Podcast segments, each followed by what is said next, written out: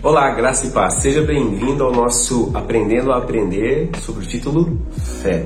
E hoje eu quero ler um texto do livro de Marcos, capítulo 11, versículo de número 24. Diz assim esse texto: Digo-lhes que se crerem que já receberam qualquer coisa que pedirem em oração, assim lhes será concedido. Quando eu olho para esse versículo e eu leio ele, eu consigo dividi-lo pelo menos em três partes. Primeiro, se crer. Crer não é algo que acontece no automático. Crer não é simplesmente olhar para uma necessidade e achar assim: ah, Deus pode. Deus pode todas as coisas. Crer vai muito mais além disso.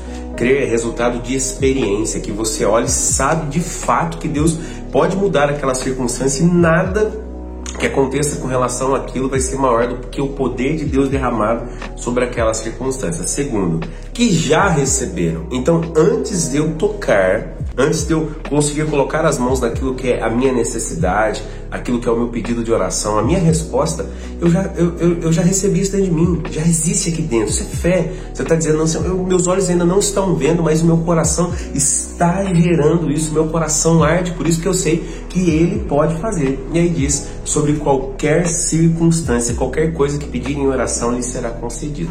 A gente tem que entender algo aqui muito claro. Não adianta eu pedir algo em prejuízo à vida de alguém, em amaldiçoar a vida de alguém. Não é sobre isso. É sobre aquilo que você acredita que Deus pode fazer em você. É sua fé depositada no Senhor que pode te curar, que pode salvar a tua família, que pode restaurar o teu casamento, que pode transformar os teus negócios a tua empresa. Se trata disso.